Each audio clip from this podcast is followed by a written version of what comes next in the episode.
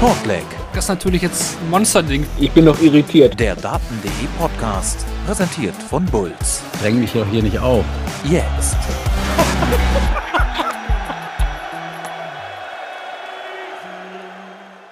Die erste Ausgabe von Shortleg, dem Daten.de Podcast, presented by Bulls außerhalb der PDC-WM im neuen Jahr, die sich heute vor allem mit der Q-School in Kalka und Milton Keynes und deren Stories beschäftigt. Mein Name ist Marvin van Boom, herzlich willkommen zu einer neuen Ausgabe von Shortleg und wie ihr es gewohnt seid, bin ich natürlich nicht alleine, denn neben mir, wie immer, Kevin Barth. Hallo Kevin. Ja, schönen guten Abend zusammen, zumindest für alle, die jetzt hier live dabei sind. Genau, hallo an alle, die hier live bei, bei Twitch mit am Start sind. Ihr könnt euch gerne, wie auch bei der WM, über den Chat beteiligen, eure Fragen loswerden und äh, dann nehmen wir das gerne hier mit in unsere Diskussionen auf. Wir haben heute folgenden Fahrplan, natürlich ganz am Anfang und ja, der größte Teil der heutigen Ausgabe wird die Q-School sein. Dann werden wir ganz kurz was zum Bahrain Darts Masters loswerden, aber auch wirklich nur ganz, ganz kurz. Ein bisschen interessanter könnten dann vielleicht auch die neuen PDC-Regeln sein. Vielleicht gibt es da auch eine eine oder andere Diskussion über die neuen Regeln, die da rausgekommen sind vor einer Woche. Und dann am Ende, wie ihr es gewohnt seid, eine ganz kurze Vorschau auf das, was euch in den nächsten äh, Wochen Darts technisch so erwartet. Zum Beispiel das Masters in Milton Keynes. Ja, auch hallo an alle, die sich diese Folge jetzt im Real Life anhören. Wir haben das ja schon während der WM oder nach der WM angekündigt, dass wir Shortleg auch immer weiterhin live auf Twitch zeigen werden. Und äh, natürlich gibt es aber die Ausgaben weiterhin auf zum Beispiel Spotify, mein Sportpodcast.de, Apple, Google Podcast oder dem Daten der YouTube-Channel als Real Life, als Konserve für Leute, die das sich in ganz in Ruhe anhören wollen oder auch nochmal zwischendurch stoppen wollen. Das ist beim Podcast natürlich immer alles möglich. Ja, Bewertungen, Fragen gerne an uns, an die Social Media Accounts von Daten.de oder jetzt hier live bei, bei Twitch bewertet uns gerne, gibt ein, ein, Abo oder ein Follow da, wo uns das hilft. Das wäre natürlich eine super Sache. Ja, dann starten wir rein in die Q-School, Kevin. Das ist ja immer so, für die, für die Nerds ist das ja, ja, vielleicht sogar manchmal interessanter als die PDC-WM, weiß ich nicht, aber ja, da hängt man echt äh, tagelang hinter Dart Connect. Man hat keine Ahnung, wie viele Tabs auf, um die Spiele parallel zu, zu verfolgen. Also für die Nerds ist das schon eine besondere Sache, immer die Q-School. Ja, klar, du, hast äh, Namen, die bekannt sind, Namen, die unbekannt sind. Äh, Spektrum ist alles dabei, von Anfang 40er Average über die 100 drüber, über 800 verschiedene Spieler hatten wir ja dann äh, bei, dieses Mal dann auch einen neuen Teilnehmerrekord neue Geschichten werden geschrieben, man verfolgt die Live-Rangliste, drückt dann plötzlich Spielern die Daumen, äh, mit dem man eigentlich vielleicht nichts zu tun hat, weil man will, dass jemand anders äh, davon profitiert, wie man gewinnt oder verliert. Also es ist sehr intensiv und es ist gar nicht so einfach, dann nach den sieben Tagen sich dann zusammen zu sortieren und zu sagen, okay, was war da jetzt eigentlich genau, äh, was ist da wann, wie passiert ähm, es, ist, es ist unfassbar viel, was da auf einen einprasseln kann, wenn man, wenn man das alles nutzt, klar. Wir legen den Fokus natürlich auf die European Q-School, die ja zum ersten Mal in Hager dieses Jahr stattgefunden hat. Ähm, natürlich auch dann der Fokus voll auf die Final Stage, wo dann die Entscheidungen gefallen sind. Wollen wir aber trotzdem noch mal kurz zurückblicken auf Stage 1 in, in Kalka. Da wurden ja erstmal die Spieler ermittelt, die dann in der Final Stage zusammen mit den Stuttgart-Verlierern und den besten Spielern der Development Tour und Challenge Tour aus dem letzten Jahr dann die Tourkarten ausgespielt haben in einem 128er Feld. Da mussten sich natürlich einige erstmal für qualifizieren und das wurde dann eben in Stage Nummer 1 getan, Kevin. Und wenn man da so ein bisschen die, die Tagessieger durchgeht aus deutscher Sicht, da haben wir ähm, Nico Springer, der direkt äh, an Tag 1 durchgekommen ist wo eigentlich aber vorher schon klar war, dass er nur diesen Tag spielen wird. Trotzdem durch eine gute Leistung, dass er da direkt als Tagessieger auch nochmal gezeigt hat, dass wenn er wirklich das ja seriös angehen würde Richtung Tourkarte, dass das ein ganz heißer Anwärter wäre. Ja, definitiv. War beeindruckend zu sehen.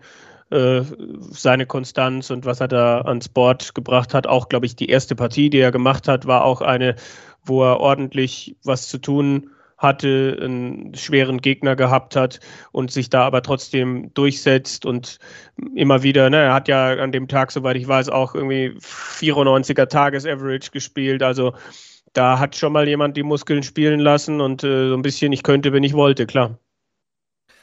Genau, hat er vorher schon gesagt, er wird nur einen Tag spielen, um eben damit die äh, äh, Events für die Qualifier dafür spielen zu können und äh, eventuell auch die Challenge Tour, aber hat auch angekündigt, ne, er legt ja den Fokus noch auf die, die Ausbildung, dass er dann nächstes Jahr, 2024, soll es dann wohl auch so weit sein, dass er das dann auch Richtung Tourkarte versucht, sollte er seine Leistung so weiterbringen. Aus deutscher Sicht natürlich ein sehr, sehr spannender Spieler, der ein ja. hohes Niveau an den Tag legt und vielleicht dann auch die Tour aus deutscher Sicht bald weiter bereichern wird. Wir hatten zudem auch noch äh, Daniel Zickler, der auch durchgekommen ist an, an diesem Tag. Kevin auch ein Spieler, hm. der in der Vergangenheit schon mal, ja, sehr, sehr gut unterwegs war, dann so ein bisschen abgetaucht ist, aber jetzt langsam anscheinend auch äh, wieder etwas mehr Lust auf Dart hat, auch in diesem kompetitiven Bereichen.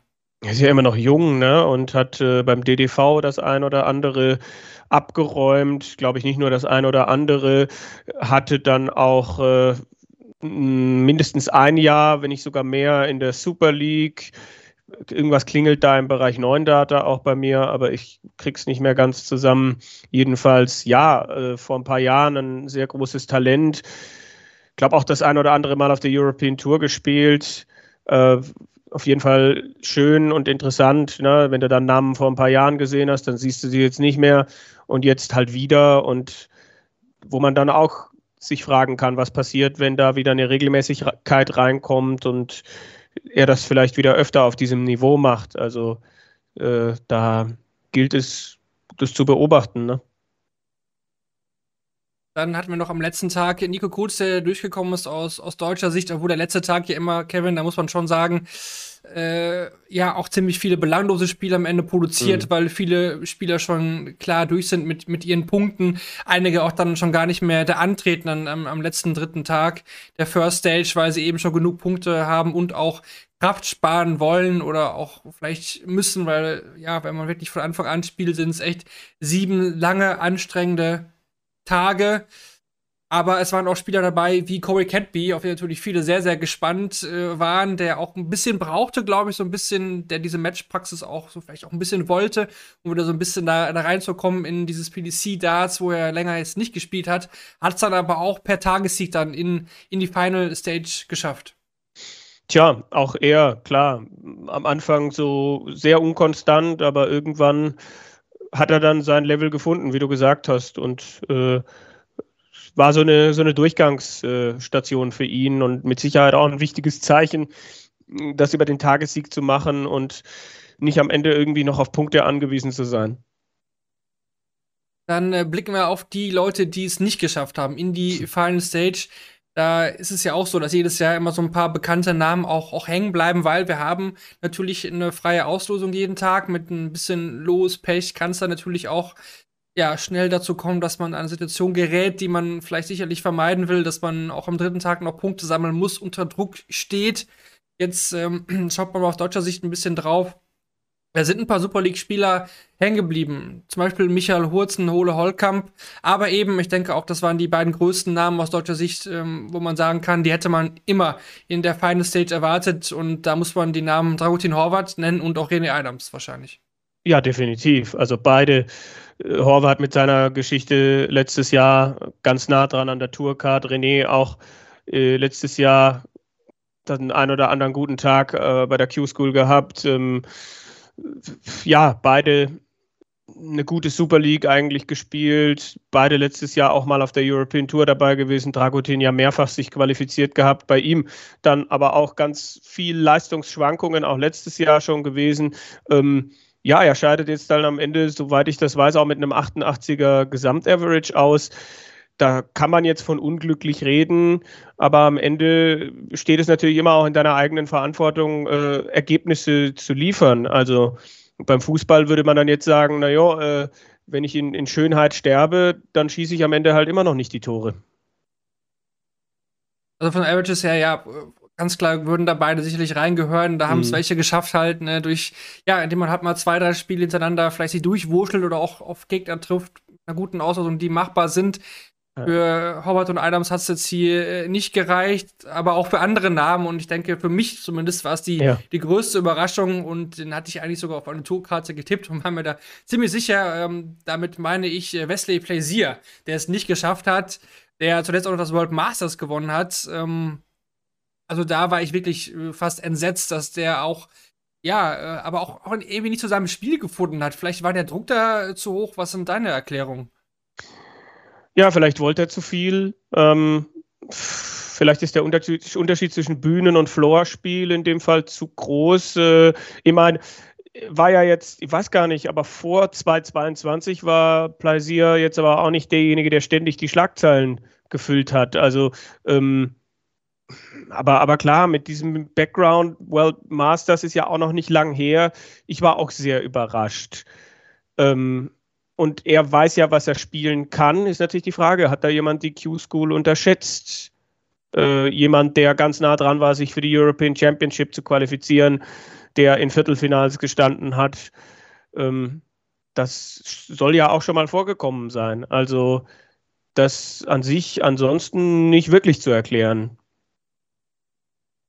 Ein anderer Name noch, äh, Roman Benecki aus, aus Tschechien, Mm. vielleicht jemand, der auch schon mal bei der WM äh, war, der es nicht geschafft hat. Äh, Jeffrey de, de Graaf aus den Niederlanden, mittlerweile, glaube ich, wohnt er in Schweden, ähm, hat es auch nicht geschafft. Sicherlich auch jetzt nicht der äh, Über Überspieler, aber so ein Aber Spieler, man Tourcard-Holder gewesen, ne? Das ist ja, Ja. auch. Absolut. Und aus deutschsprachiger Sicht gucken wir auch noch mal in die Schweiz und nach Österreich. Einmal Michael Rastowitz sicherlich, der auch Ambitionen zumindest äh, für eine Final Stage haben sollte. Und, und Stefan Belmont, auch überraschend, weil er auch letztes Jahr echt ähm, eigentlich einige Schritte nach vorne gemacht hatte. Genau, also Belmont äh, ist das äh, mit Sicherheit wieder ein Schritt in die falsche Richtung gewesen und nicht so zu erwarten gewesen. Bei Michael Rastowitz haben wir seit Jahren ja ein, ein gewisses, äh, eine gewisse Tendenz nach unten, die nicht so richtig gestoppt werden konnte seit seinem Titel auf der Challenge Tour vor ein paar Jahren, wo man echt so dachte, jetzt ist er soweit. Dann ist er auch mal, glaube ich, nur einen Punkt an der Tourkarte vorbei oder war es sogar die Leckdifferenz. Ähm, ich glaube, er arbeitet viel, er will viel, er macht viel, vielleicht will er auch zu viel, aber es ist, er, er hat momentan nicht das Niveau, zumindest nicht in diesem Wettkampfprozess, äh, der, der da äh, ist. Und das ist schade, weil ich glaube, er, er kann ganz viel, aber er hat das seit Jahren nicht mehr auf diesem Level zeigen können. Und das ist, na, er hat, hat ja auch selber gesagt, das war die schlechteste Q-School, die ich jemals gespielt habe. Das war jetzt nicht übertrieben, denke ich, ja, leider. Dann war es so, dass äh, die First Stage vorbei war und äh, man natürlich von Nico Springer schon wusste, dass er eben die Final Stage nicht spielen wird, ist dann direkt am, am Montag auch schon, schon abgereist und auch bei Nico Riel aus deutscher Sicht, der auch echt gut gespielt hat, auch in der Liste dann weit, weit vorne war, auch da war bekannt, dass er die Final Stage nicht spielen wird und da kam es dann einfach zu zwei Nachrückern, die das 128er Feld dann aufgefüllt haben und das war dann aus deutscher Sicht insofern erfreulich, dass es David Schlichting gerade Mhm. so dann in die Final Stage geschafft hat und mit Grant Sampson, auch ein bekannter Spieler, man kennt ihn noch von der WM, den Südafrikaner, der sich auch hier bei der Q-School versucht hat. Die beiden sind dann eben noch nachgerückt in das 128er Feld für die Final Stage und darüber wollen wir jetzt natürlich reden. Wir wollen euch die neuen Tourkartenhaber so ein bisschen vorstellen, auch noch mal ein bisschen nachfühlen, was da denn dann so an den ganzen Tagen passiert ist. Gehen wir vielleicht erstmal die Tagessieger durch, Kevin, und dann äh, war es dann eben am Donnerstag soweit, der erste Tag der, der Final Stage in, in Kalka. Und ein Niederländer ist durchgekommen, das ist jetzt erstmal per se nicht überraschend, aber mit Jeffrey Sparidans ähm, ist es schon ein Name geworden, den man jetzt sicherlich nicht im obersten Regal vorher erwartet hätte. Nein, ein Spieler, der in der BDO immer wieder aufgetaucht ist, 17 Titel gewonnen hat, 18 das letzte Mal aufgeschieden ist und dann, glaube ich, auch länger echt nicht mehr groß aufgetaucht ist. Ein Spieler, der dann aber gerade ab den letzten 32 äh, gute Darts gespielt hat. Und auch im Finale dann gegen Ronny Halbrechts, weiß ich so genau, weil ich noch den Bericht gemacht habe an dem Tag, äh, halt ab 2-2 äh, angefangen hat, halt entsprechend Gas zu geben. Drei Lecks jeweils, glaube ich, in der fünften Aufnahme beendet hat.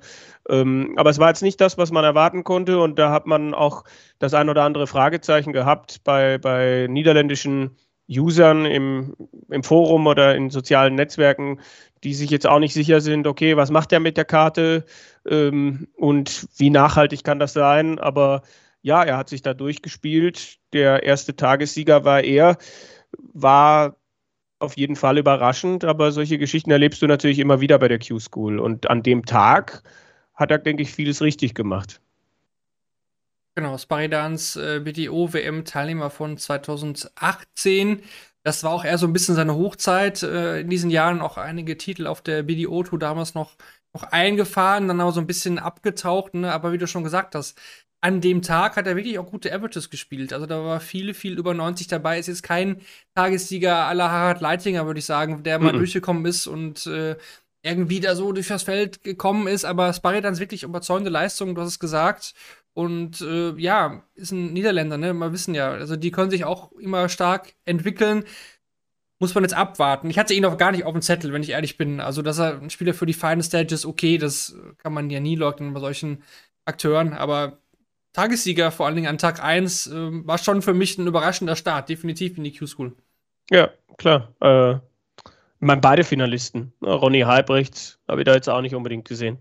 Nee, das stimmt. Zu dem kommen wir natürlich später noch. Aber wir machen dann einfach weiter mit dem äh, zweiten Tag. Ja, und das ist ein Name natürlich. Corey Catby, ihr werdet ihn alle kennen. Das ist keine Überraschung. Wo man natürlich vorher nicht wusste, Kevin, auf welchem Niveau befindet sich Catby, ist natürlich ein Spieler mit einer Vorgeschichte, ganz klar. Der hat sich vielleicht auch nicht immer in seiner Vergangenheit top verhalten, aber wenn wir jetzt nur auf seine Leistung am Bord schauen, dann ist doch Corey Catby eine absolute Bereicherung für die Tour.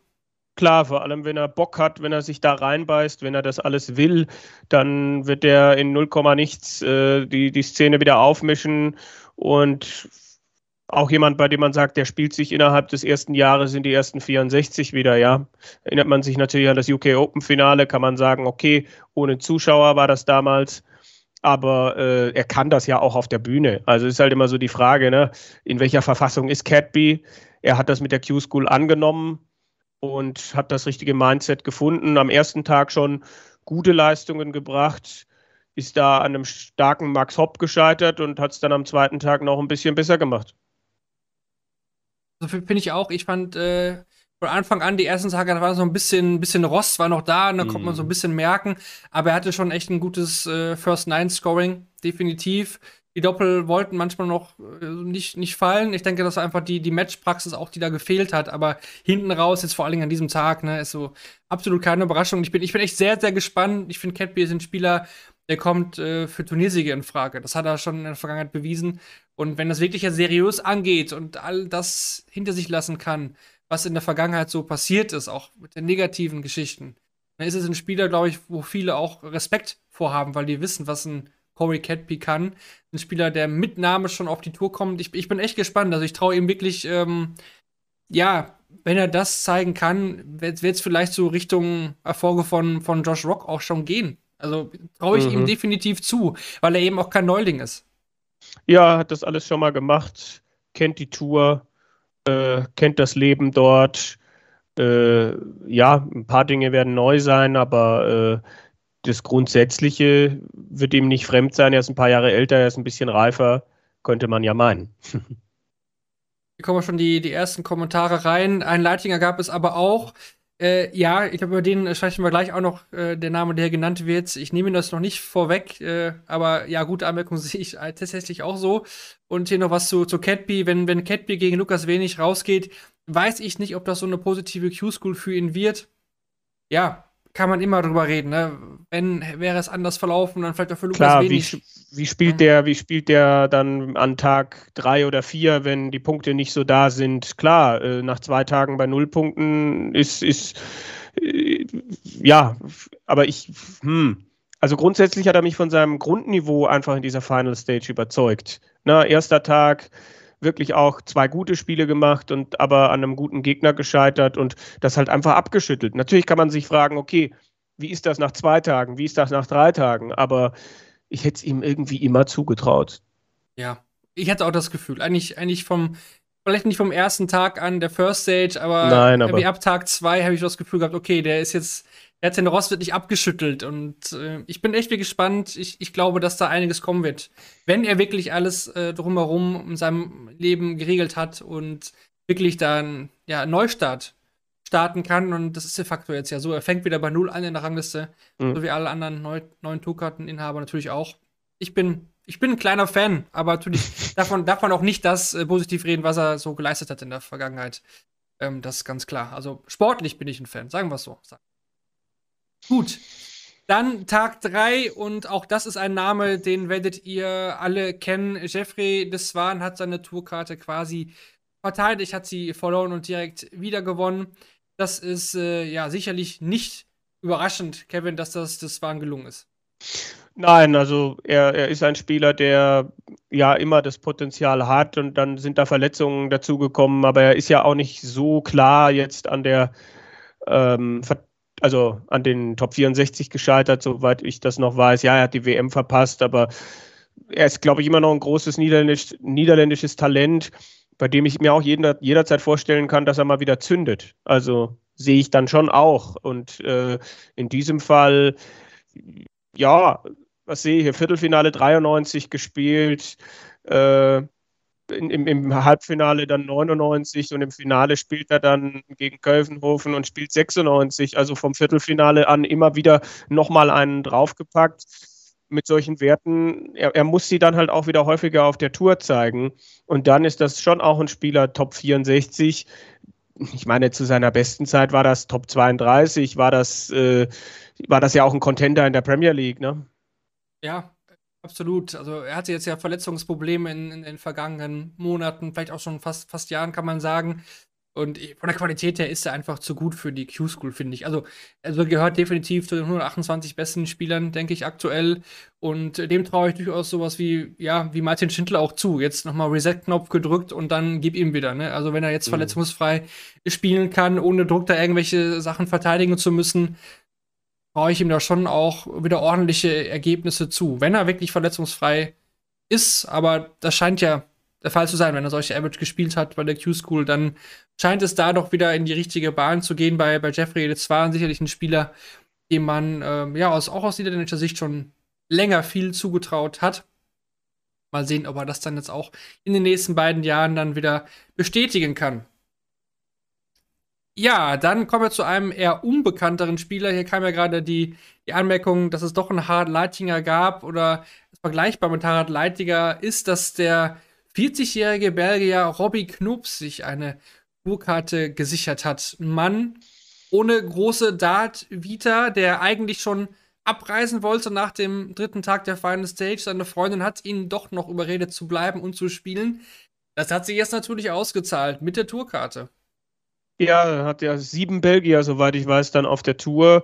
Also auch ein Spieler, bei dem ich das nicht gedacht hätte der immer wieder seine Akzente in den, in den Tagen davor gesetzt hat. Ne? War immer wieder mal ein Name, den du gelesen hast, aber den man jetzt auch nicht so auf dem Zettel hatte. Schon. Also, und bei dem ich auch sehr gespannt bin, was da auf der Tour geht oder auch nicht. Und ja, bei dem ich auch nicht überrascht wäre, wenn er mal zwei Jahre reinschaut und dann wieder runter ist von der Tour. Aber ich meine, das könnte man bei Ronny Halbrechts auch denken, weil mit 57 nochmal zurück auf die Tour.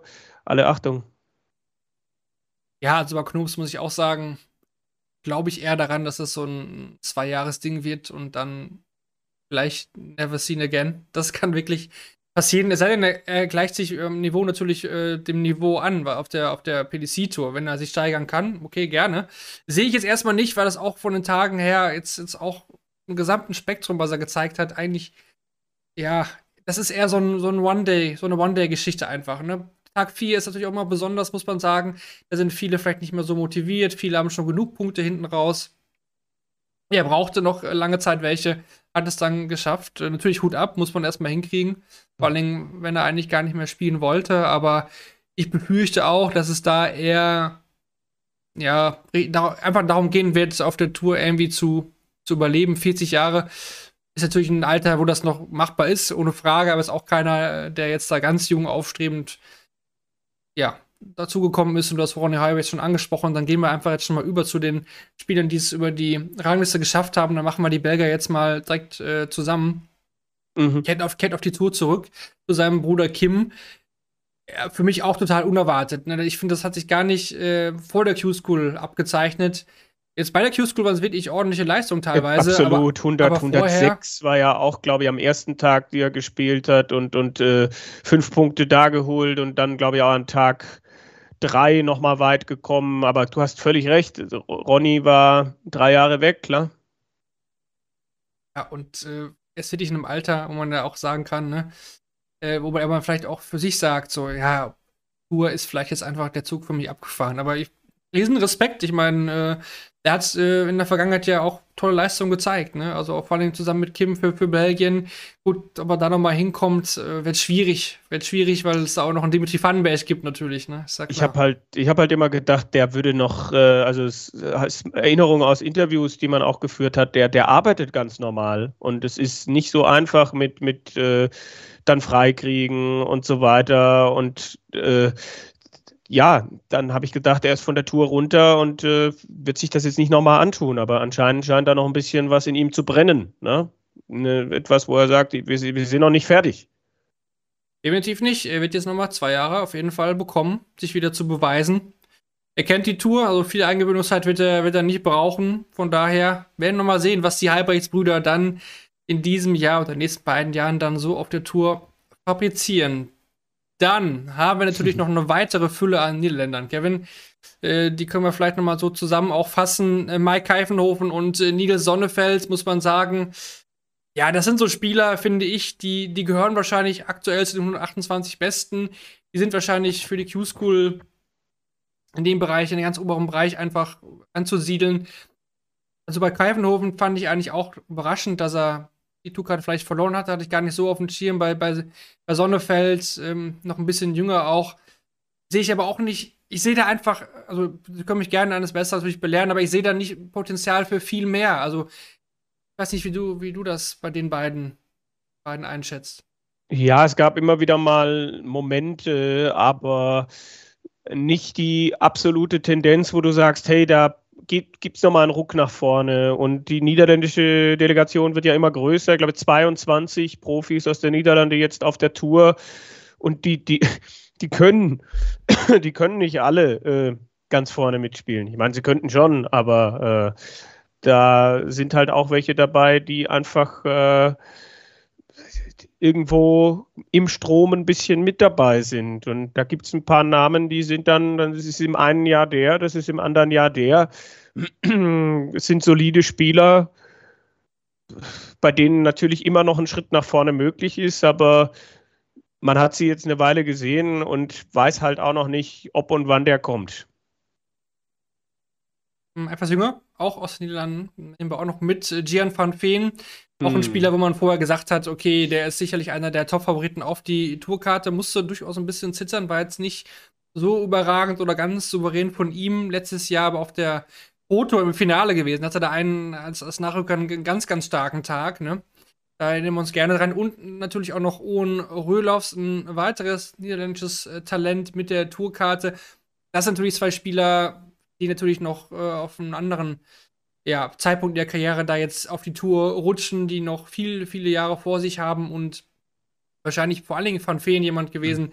den man da vorher auf der Rechnung haben musste. Ja, klar, Van Feen, absolut. Ähm, hat mich auch überrascht, dass das also war für mich schon ein Kandidat auch für einen Tagessieg.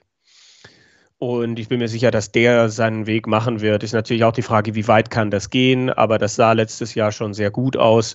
Und äh, Rulovs, ich glaube, das OE ist ein U. Mhm. Äh, das äh, kann ich mich erinnern, hat vor ein paar Jahren das äh, JDC WM-Finale gegen Rusty Jake Rodriguez gespielt, hat ja dann auch einen Managementvertrag bekommen bei McElkin und letztes Jahr das ein oder andere Zeichen auf der Development Tour gesetzt. Ja, mal sehen, wie ihm das dann schmeckt und wie die Transformation dann gelingt. Also ein guter Development Tour Spieler ist er, denke ich, auf jeden Fall. Es hat aber ja nicht jeder geschafft, das auf die Tour mitzunehmen. Ne? Ein Ted Evans kämpft, ein Bradley Brooks hat kämpfen müssen. Äh, da gibt es viele Beispiele und da bin ich mal gespannt, wie äh, Owen Rudolphs sich da machen wird. Äh, Gerade die jungen Talente sind natürlich interessant. Also toll, dass da wieder 20-Jährige und wir haben ja auch einen 22-Jährigen dazu bekommen, über den wir gleich noch reden wollen. Also das sind natürlich die Namen und äh, auf die du am meisten gespannt bist und wo du dir am meisten erhoffst. Das ist jetzt, ohne ihm jetzt dazu nahe treten zu wollen, nicht der 57-jährige Ronny Halbrechts. Dann schließen wir die Niederländer ab, äh, indem wir noch sagen, dass Richard Feenstra auch eine Tourkarte gewonnen hat hat es jetzt äh, jahrelang versucht, natürlich ein Spieler, den man wahrscheinlich kennt, vor allem von der, von der BDO, war da jahrelang bei der BDO WM mit dabei, hat es jetzt öfter bei der PDC versucht, hat, hat, hat, hat nicht geklappt, also er braucht jetzt echt wirklich einige Anläufe, aber jetzt ist er durchgekommen. Und äh, natürlich ein Spieler, wo ich sage, ja, wenn der jetzt wirklich kompetitiv jetzt Woche für Woche da sich mit den besten Spielern der, der Welt messen kann, den traue ich schon auch zu, ja, vielleicht so Richtung Top 32 der Welt, ja. vielleicht ein bisschen darunter oder so. Also ist nicht Top 16 mehr, ich glaube, so stark ist er dann doch nicht, aber Feenstra auch ein Spieler, den ich immer gerne eigentlich äh, gesehen habe. Ja, der kann immer wieder mal richtig einen raushauen. Äh, Sehe ich so auf der Stufe vielleicht mit so einem äh, Vincent van der Voort, der immer wieder mal, äh, aber erstmal, glaube ich, kann da viel nach oben gehen. Auch jemand, der sich vielleicht sogar schon ins, im ersten Jahr in die Nähe der Top 64 spielen kann, würde ich Van Feen übrigens auch zutrauen absolut. Dann haben wir die, die Niederländer, die natürlich sehr, sehr zahlreich sowieso vertre vertreten waren, weil es eben auch in Kalkana an der holländischen Grenze war, abgeschlossen. Die Belgier haben wir auch. Wir haben aber noch zwei, ja gut, drei, aber erstmal nochmal zwei weitere Nationen zu besprechen. Einmal Karel Sedlacek, Kevin, auch einer der Top-Favoriten gewesen, müssen können wir kurz halten. Ne? Der hat mhm. bei der WM mhm. auch gezeigt, was er kann. Letztes Jahr European Tour stark, auch als, als Nachrücker, ne? auch natürlich ein Mann mit Vita hatte auch schon die Tourkarte mal. Ja, keine Überraschung, dass der durchgekommen ist. Na, ich glaube, dem hat das Jahr jetzt ohne Karte vielleicht auch was gebracht, noch, noch stabiler zu werden, könnte ich mir vorstellen. Und wir müssen sagen, herzlich willkommen Frankreich auf der Tour, Kevin. Ähm, ich hatte persönlich eher mit äh, Thibaut Ticol gerechnet. Ja. Äh, der war ja auch nach Tag 1 gut platziert, genauso wie es äh, Jacques Labre war. Der hat es aber am Ende tatsächlich über die Rangliste geschafft und wird der erste Franzose sein mit Tourkarte. Ja, von Tricol kam dann nicht mehr viel. Labre immer wieder entsprechende Runs gehabt und überzeugt auf jeden Fall und bin sehr gespannt und glaube, dass es ihn, ihm nur helfen kann und bin ja absolut äh, gespannt zu sehen, was er aus dieser Möglichkeit macht. Und es ist natürlich, es ist wie mit den, mit den jungen Wilden. Ich will eher die jungen Wilden sehen als äh, den Mann Ende 50, bei dem ich das auch beeindruckend finde. Ja, gut, die Tour lebt von ihrer von, von ihrem Mix vielleicht auch. Und genau das kann man bei den Nationen halt vielleicht auch sagen. Ne? Ein Franzose auf der Tour, das ist eine weitere Nation, das ist vielleicht auch dann eine weitere Aufmerksamkeit für den Sport. Ähm, es gibt doch keinen Fernsehvertrag äh, in Frankreich und vielleicht ist das ein Schritt in die richtige Richtung. Vor allen Dingen hoffe ich wirklich jetzt mal, ja, dass äh, Frankreich dann noch endlich beim World Cup auf Darts mit dabei ja. sein wird. Also Labrat ist die Tourkarte und das war ja immer so ein Kriterium. Man hat jetzt ja auch Länder genommen wie Lettland, wie Litauen mit Labanauskas und dann Barauskas oder Lettland mit mit Rasma und dann Igneklo oder äh, Mustafeevs. Also das sollte ja. doch jetzt wirklich dann dieses Jahr wirklich endgültig äh, das Jahr sein, wo Frankreich dann mit Lapre und Tricol da an den Start geht, oder? Also das, also wenn sie dieses Jahr dann nicht machen, dann weiß ich es wirklich nicht. Also wäre jetzt auch eine, eine Riesenchance, die man da liegen lassen würde. Also sind für mich jetzt doch heiße, heiße Eisen, ja. Gut, dann haben wir ganzen, sag ich mal, in Anführungsstrichen ausländischen Tourkarten in der European äh, Q-School Pen-Up der deutschsprachigen Gesicht besprochen. Und dann kommen wir jetzt natürlich zu den beiden deutschen neuen Tourcard-Inhaber. Es sind wieder zwei geworden. Die Serie ist weiter intakt. Mal wieder hat es mindestens ein Deutscher oder Österreicher äh, geschafft. In diesem Fall dieses Jahr keine Österreicher, die äh, eine Tourkarte geholt haben. Aber wir haben eben zwei neue deutsche Tourkarteninhaber. Das sind auch zwei Spieler, die vorher noch keine Tourkarte hatten. Die Rede ist von Pascal Ruprecht und von Daniel Klose. Ja, wo wollen wir anfangen? Ich würde sagen, wir nehmen Pascal Ruprecht äh, erstmal raus. Da gibt es ja ja, das ist eine Story, ne? Also, wo soll man Ja. da ansetzen? Vorher noch nie ein PDC-Event spielt. Ist 22, kommt aus, aus Bielefeld und ähm, hat gar nicht vor allzu langer Zeit mit dem Dartsport angefangen, so Anfang 2021. Ähm, jetzt zuletzt einmal ein paar Turniere gespielt, hat er auch im, im Interview da mit der PDC Europe gesagt, ne? Also er wollte einfach mal gucken, was, wie das so abläuft oder was so geht, ohne große Erwartungen. Und ähm, ich bin, ich bin wirklich sehr, sehr angetan von, von seinen Leistungen. Ja, äh, erste Stage, ein paar Zeichen gesetzt, wo man schon gesagt hat, ja, aber halt dann auch sich dachte, hm, ob er das halten kann, ob das ein Ausreißer nach oben war. Ja, und dann geht es in die Final Stage und ersten Tag ins Viertelfinale gekommen und wirklich auch überzeugende Leistungen gebracht. Soli ja, Mitte 80 an die 90, aber er, er hat es geschafft, sich zu steigern. Ne? Dieser zweite Tag, wo er dann bis ins Halbfinale geht, nur knapp gegen Corey Cadby verliert, ähm, auch einen dreistelligen Average dazu und, und wen er alles geschlagen hat und wie er das gemacht hat. Ganz viel dann auch mit 180ern eröffnet und wirklich tolle Finishes dabei gehabt. Also ähm, wenn er nur mal gucken wollte, was so möglich ist, ähm, hat es halt geschafft, sich das ganz lange beizubehalten. Ne? Also da ist dann irgendwie das, das Ärmchen nicht schwer geworden, sondern er hat diese Leistung abgerufen, immer wieder. Ähm, während andere Spieler, da fällt mir jetzt, weiß ich nicht, in Jelle Klaassen, bei dem habe ich zwischen 73 und 105, glaube ich, alles gesehen. Aber so riesig war die Kurve bei Pascal nicht. Und das ist beeindruckend für einen Spieler, der äh, jetzt erst seit zwei Jahren spielt. Ich muss ehrlich sagen, ich hatte eigentlich immer davon, ich sag mal, durchaus geträumt, dass so ein Deutscher aus dem Nichts kommt. Weil Hm. es ist ja wirklich so, junge Spieler haben mittlerweile echt die, die Möglichkeit, mit sehr, sehr jungen Jahren diese PDC-Karriere auch zu starten. Können bei der GDC anfangen, man kann sich hocharbeiten, Development Tour und so weiter und so fort. Die, die wachsen, also man kann ja mit dem Dartsport einfach aufwachsen mittlerweile und davon schon sehr früh äh, auch, auch gut äh, verdienen oder auch, auch viel, viel, viel Zeit mit Turnieren verbringen. Aber da ist natürlich auch dann große Erwartungen mit dabei, bei, bei jungen Spielern. Ne? Wo ist denn Mhm. Justin van der Gouw gerade? Klar, Schulterprobleme, aber wo ist er? Leighton Bennett in UK hat es nicht in die Final Stage geschafft.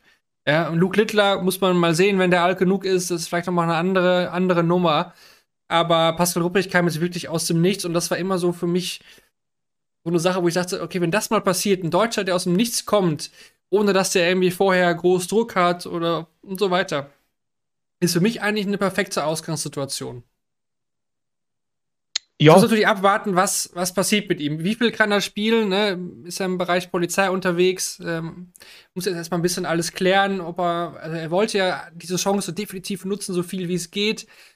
Und äh, da bin ich wirklich gespannt. Aber äh, diese Ansätze, die, er- die er gezeigt hat, ne, mit diesen Averages und auch, wie du gesagt hast, er hat gefühlt irgendwie nie angefangen nachzudenken, was ja durchaus hätte passieren können. Ne? Der Arm ist nicht tight geworden.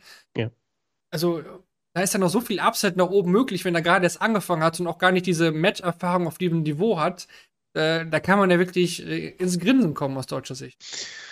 Ja, verlockend, definitiv. Ich meine, äh, es ist natürlich die Frage, was passiert, wenn die erste Delle kommt, ne? Äh, wenn es mal wieder äh, irgendwie nach unten geht oder er dann einige Niederlagen äh, auf der Tour kassieren sollte, wie er dann mit diesem Lehrgeld umgeht. Aber das ist, du hast es gesagt, ich kann es vielleicht nochmal anders sagen, das ist kein Spieler, der seit, seit fünf, sechs Jahren diesen Traum jagt und jetzt auf die Tour kommt und dann vielleicht auch in Versuchung kommen kann, zu viel auf einmal zu wollen. Der hat nicht damit gerechnet und äh, ist aber, ne, er, er will das. Das zeigt natürlich auch, dass er nicht sagt, na ja, und bla, schauen wir mal, aber er, er hat nicht dieses äh, lange auf etwas hingearbeitet zu haben und dann vielleicht äh, Gefahr zu laufen, äh, überdrehen zu können, zu, zu müssen oder wie auch immer.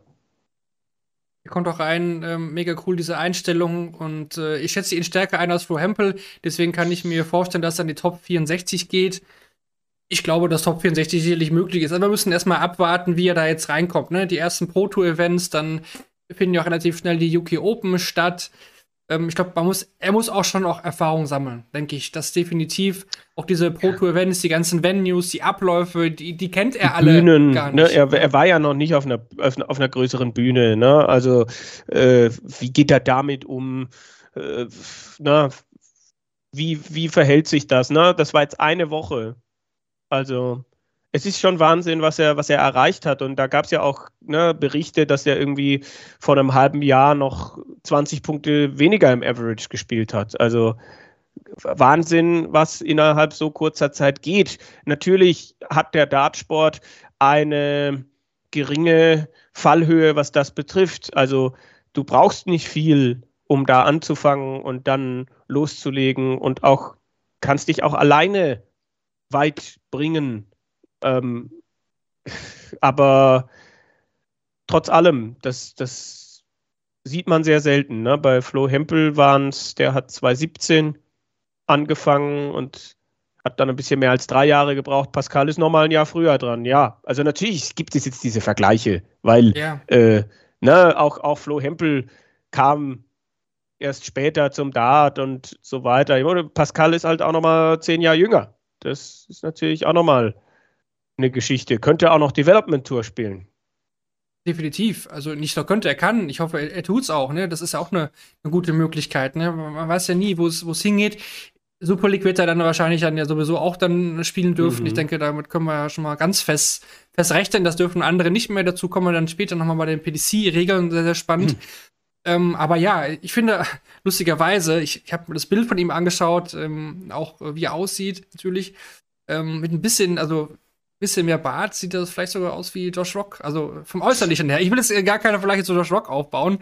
Ähm, aber ich finde, so ein bisschen, bisschen Mini-Ähnlichkeit sind da sogar vorhanden zu Josh Rock. Und wenn er das hinlegen kann, was Josh Rock äh, hingelegt hat im letzten Jahr, ähm, dann ähm, ist der Darts-Hype äh, weiterhin da in Deutschland. Aber nein, ich, ich finde es mega cool. Diese Story ist, ist genial und ich finde, da, damit kann man immer mal rechnen, dass es so ein Niederländer ist. Ne? So ein Niederländer, der auftritt bei der Q-School aus dem Nichts und dann bumm und dann ist er da.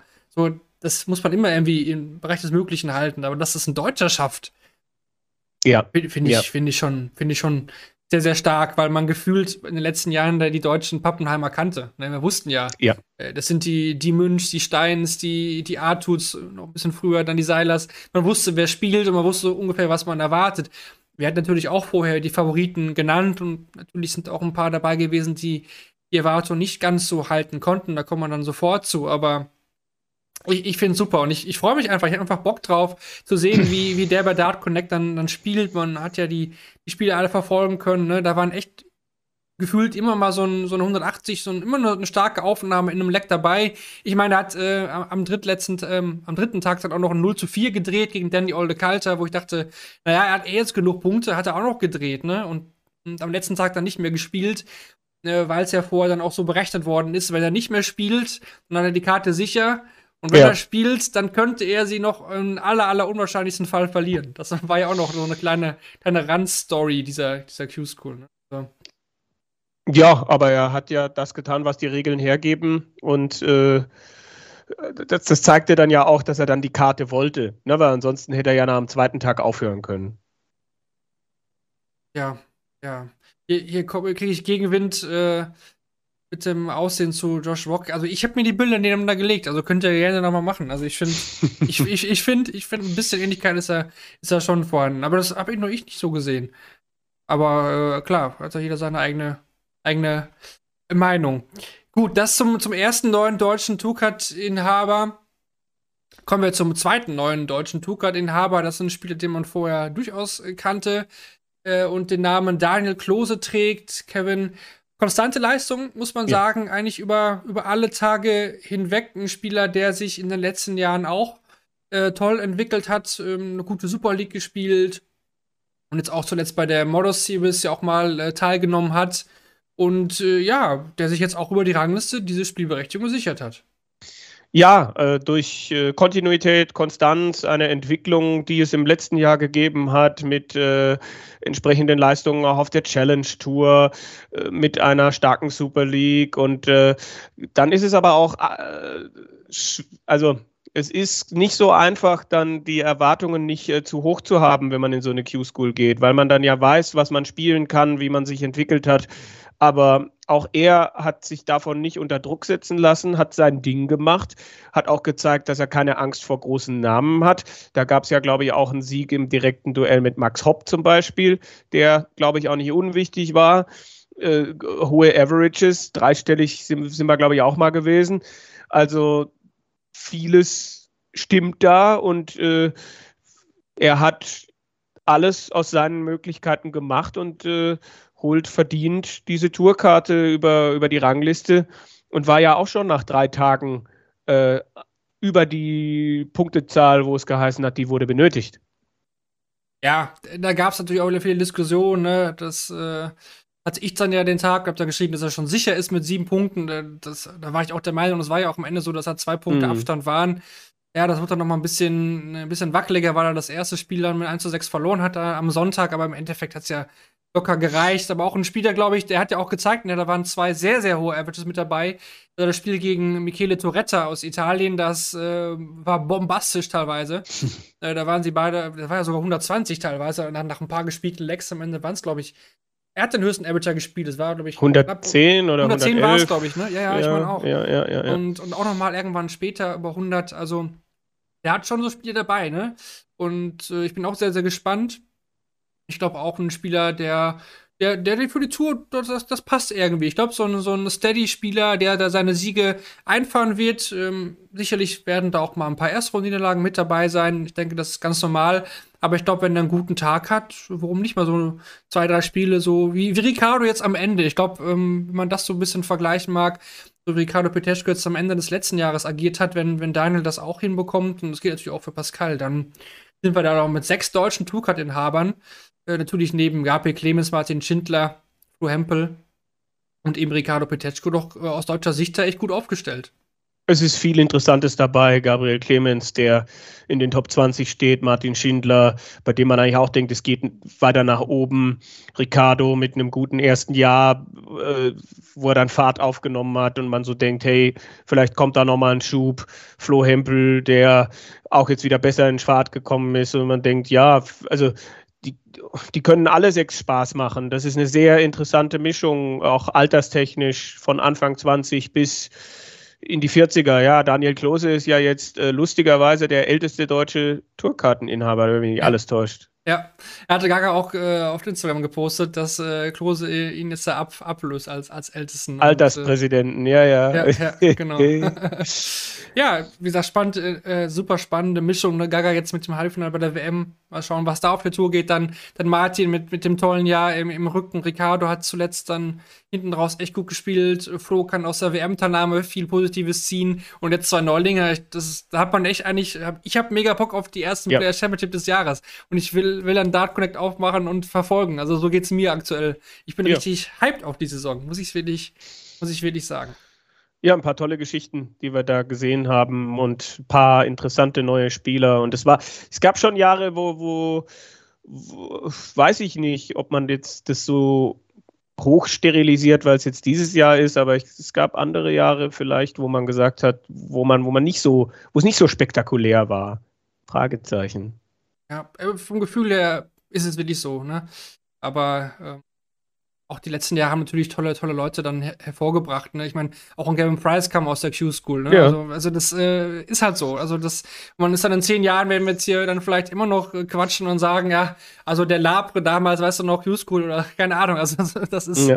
ist halt der Dartsport. So entwickelt er sich und das ist ja auch eine, eine tolle Sache. Ja, aber ein paar Worte auch noch, Kevin, zu den äh, ja, Enttäuschungen in Anführungsstrichen. Manchen trifft das sicherlich zu. Max Hopp ist angereist natürlich ähm, nach Kalka als ähm, einer der deutschen Spieler, bei der man, bei denen man sagen musste, okay, der kommt sicherlich für die Tourkarte in Frage. Jetzt hat es am Ende nicht gereicht. Am ersten Tag hat er eigentlich wirklich gut gespielt, ne? Auch in Corey Catby bezwungen, wo ich dachte, okay, Max ist ready, der hat sich echt gut vorbereitet dann zwei Tage, zwei Nuller-Runden und dann steht man natürlich am letzten Tag äh, unter Druck. Ne? Und ähm, dann ist er in einem Richard Wenzer reingelaufen, der befreit aufspielen konnte. Und mhm. dann ist es äh, das Fazit unten drunter für Max Hopp keine Tourkarte. Was glaubst du, was, was bedeutet das jetzt für den Maximizer in diesem Jahr? Naja, ich denke, ein Einschnitt ist es schon. Also, wenn man sich ansieht, der war, er war ja jetzt am Anfang, hat das ja auch nicht geklappt mit der Tourkarte und dann äh, äh, 12 die erste WM. Ich glaube, 15 war sein erstes Jahr auf der Tour. Wenn mich nicht alles täuscht. Also lass, mal, lass ihn mal acht Jahre am Stück da gewesen sein. Ne? Da, da, das ist ein Einschnitt und das ist auch mit Sicherheit, ähm, weiß nicht, spätestens jetzt weiß er dann auch, okay, ich, es müsste sich wahrscheinlich was ändern, weil sonst, er, er konnte das nicht so zurückdrehen wie Martin Schindler. Er hatte seine Momente. Wir waren alle positiv begeistert oder überrascht, wie er da am ersten Tag losgelegt hat. Gut, hat Matchstarts überstanden, hat aber auch im Achtelfinale Matchstarts vergeben. Also vielleicht hätte das am ersten Tag sogar der Tagessieg werden können. Ne? Und dann kommen die Nuller dazu und dann am letzten Tag mit zwei Punkten, wo du weißt, die muss mindestens ins Halbfinale kommen, ist, äh, ist mit Sicherheit jetzt eine Situation, wo, wo er nicht mehr viel verlieren kann. Und wo er sich jetzt halt überlegen muss, welche Weichen stelle ich, was mache ich jetzt, äh, was verändere ich jetzt, will ich was verändern? Ähm, auf der anderen Seite hat er ja auch ein bisschen gezeigt, was er spielen kann, aber halt, halt nicht, nicht oft genug. Na? Ne? Und ein Spieler wie er sollte den Anspruch haben, diese Karte zu haben. Hat nicht geklappt. Ist die Bestätigung einer schon länger andauernden äh, Talfahrt, begonnen während äh, ja, der Corona-Pandemie, Fragezeichen. Vielleicht auch schon 2019 hat er immer wieder nochmal abfedern können, aber jetzt eben nicht. Und es wird auf jeden Fall einiges geben, worüber er jetzt nachdenkt. Ich meine, vielleicht ist es gar nicht so schlecht, dass er nicht mehr viel Zeit hat, weil am Wochenende ja Challenge Tour ist und ich mir ziemlich sicher bin, dass er das dann mitnimmt. Hoffentlich, ja. Ja, also dieses erste Wochenende ist ja wichtig, wenn man dann. Äh, er hat ja auch vor der Q-School ein Interview gegeben äh, oder rund um die WM, wo er gesagt hat, ist ja alles nicht so dramatisch, wenn ich die äh, Tourkarte verliere weil ich kann mich ja immer noch für alles andere qualifizieren. Aber das wird ihm trotzdem nicht schmecken. Das wird trotzdem in ihm arbeiten. Da bin ich mir ziemlich sicher. Also ich, ich hoffe einfach, dass er die Situation das Beste macht, was, was geht. Ne? Also ja. definitiv alles mitnehmen, was er spielen kann. Das wäre natürlich die, die Qualifier sein, die Host Nation Qualifier, wo er natürlich einer der Favoriten sein wird. Ganz klar. Ja. Challenge Tour sollte er äh, auch durchspielen aus meiner Sicht. Äh, Development Tour da war ja nicht mehr zu alt mittlerweile für. Und äh, ja, es, es gibt auch andere Möglichkeiten. Ne? Also äh, ich würde jetzt niemals von Max fordern, dass er da die WDF-Tour abklappert, aber so große Events wie, keine Ahnung, Dutch Open, warum nicht? Mitnehmen, wenn es geht, wenn es zeitlich passt. Ähm, sicherlich auch ein Spieler, der attraktiv ähm, ist für die Modus Series, dass er da eingeladen wird. Ähm, es ist natürlich die Frage, ne? wie setzt er seine Präfer äh, äh, ne? Präferenzen? War ja dann auch jemand, der zuletzt viel im Fernsehbereich gemacht hat, Klar. baut er das normal aus, ist ja immer ein gern gesehener Gast am, am Mikrofon, auch wenn man manchmal den Eindruck hat, dass er eher der Hauptkommentator ist, zumindest wenn Elmar Paulke nicht dabei ist. Ähm, grundsätzlich ist das auch eine interessante Frage. Ne? Was möchte er, wie intensiv möchte er dieses Jahr nutzen? Ich denke, viel hängt natürlich von diesem ersten Challenge-Tour-Wochenende ab. Äh, PDC-mäßig wird er, glaube ich, viel machen ja, Modus Super Series kann ich mir irgendwie auch vorstellen, dass er das mal macht. WDF sehe ich jetzt irgendwie noch nicht, genauso wie, keine Ahnung, DDV. Auch möglich, ja. Habe ich jetzt auch noch gar nicht dran gedacht. Also Aber er könnte ganz viel spielen, klar. Äh, mal sehen, wie viel er dann wirklich macht und ob er anderen Fokus setzt. Äh, ja, auf der anderen Seite wird er, glaube ich, aber auch merken, dass dann irgendwie gewisse Dinge werden weniger werden. Also vielleicht nicht die TV-Zeit, aber vielleicht die Einladung zu Exhibitions und so weiter und so fort, weil äh, ja, so. Ja. ja. weil es sei denn, er kann dann auf der European Tour wieder seine Schlaglichter setzen. Kann natürlich passieren, dass, dass er so ein Jahr macht wie Sedlacek letztes Jahr. Ja, ist ja, ja ist ja alles im Bereich des Möglichen, aber äh, ich bin gespannt, was das jetzt mit ihm macht, ne, wie tief das sitzt. War überrascht, wie stark er dann zunächst einmal war, aber es gab schon wieder auch die Momente, wo man gemerkt hat, warum er in der Situation ist, in der er jetzt ist. das soll es gewesen sein zu Max Hopp. Ähm, ein paar Worte noch zu Lukas Wenig würde ich gerne verlieren. Ähm, er hat es äh, auch leider nicht geschafft zur, zur Tourkarte. Null Punkte tatsächlich am Ende in der Final Stage.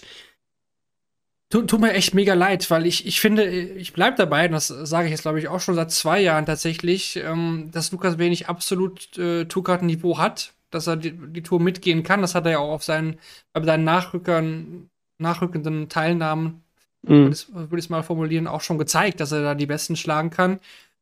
Aber es hat irgendwie wieder nicht geklappt. Er hatte definitiv mega viel los, Pech, absolut. Ähm, das hat er irgendwie gefühlt auch immer. Mhm. Aber, aber, aber es fehlt, es fehlt trotzdem irgendwas. Aber ich kann es irgendwie noch nicht, noch nicht wirklich ausmachen. Ne? Also auch, oh, er verliert dann gegen Pascal an, an Tag 3 und jetzt am, am letzten Tag gegen Ricardo Perez. Der hat auch kein schlechtes Spiel gemacht. Aber dann sage ich trotzdem, okay, das sind trotzdem Spieler, die, die, die kann Lou definitiv schlagen. Und ich, ich dachte eigentlich letztes Jahr auf der European Tour, wo er dann dieses Spiel gewonnen hat, ne, auch diese zwei High-Finish, die 170 mhm. und so weiter, ich dachte, okay, hey, das ist jetzt der Knoten, der geplatzt ist. Sieh das da, zieh das da alles raus, was du rausziehen kannst.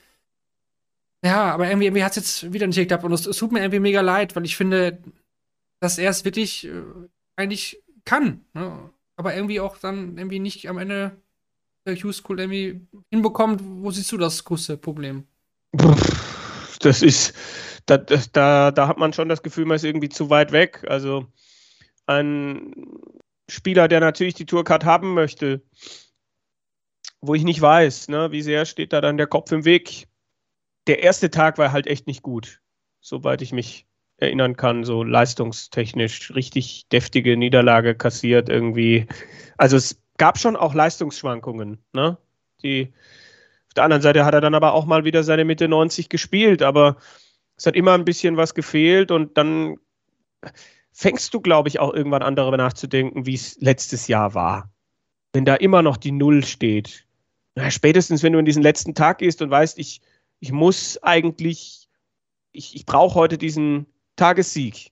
Also, ja, und, und es ist jetzt ja auch nicht so, ich meine, Lukas hat viel gespielt, aber er hat ja dann zuletzt auch Sachen wieder ausgelassen, mit Sicherheit auch aus beruflichen Gründen aber dieses äh, jetzt, jetzt, ist, jetzt ist der Moment da, jetzt mache ich das und jetzt habe ich auch alles, was ich dafür brauche, das Selbstverständnis und setze mich vielleicht auch nicht zu sehr selber unter Druck. Also ich glaube, da, da geht es auch viel um ihn, äh, dem, der ja eigentlich ein ruhiger Zeitgenosse ist und bei dem du auch den Eindruck hast, dass ihn jetzt Niederlagen nicht so umwerfen und so, aber der macht sich, glaube ich, schon viele Gedanken über sich, sein Spiel und ist auch mit Sicherheit sein größter Kritiker. Also so schätze ich ihn ein. Ich hoffe einfach, dass er am Ball bleibt, dass er das jetzt nicht sich davon umwerfen lässt, dass er ähm, auch jetzt am Wochenende Challenge Tour spielt. Ich, ich meine gelesen zu haben, dass das auf jeden Fall auch geplant ist. Vielleicht kann ja jemand im Chat da auch nochmal ausführen. Ich, ich glaube, ich meine, ich habe gelesen, dass er auf jeden Fall fliegen wird. Ähm, das vielleicht zu, zu Lukas. Nico Kurz hat es natürlich auch dann im Endeffekt nicht geschafft. Ähm, auch wenn er den Tagessieg hatte in, in Stage 1, aber leider auch im Moment nicht die, die Form, die er mal hatte. Ja. Auch ein bisschen, ein bisschen schade, weil Jetzt scheint ja wirklich der Wille da zu sein, auch auf die Tourkarte zu gehen oder auch alle Tage zu spielen. Es gab ja, ja Jahre, wo das nicht der Fall war, wo alle sagten, ah, warum denn nicht? Und der hätte doch und der könnte. Ja, jetzt scheint der Wille da zu sein und jetzt irgendwie, ja, aber sind da auch viel zu viele Schwankungen leider ja. vorhanden. Ja, und dann kann man natürlich vielleicht sagen, vielleicht war das eine verpasste Chance vor. Äh, jetzt sind es drei Jahre, glaube ich. Ja.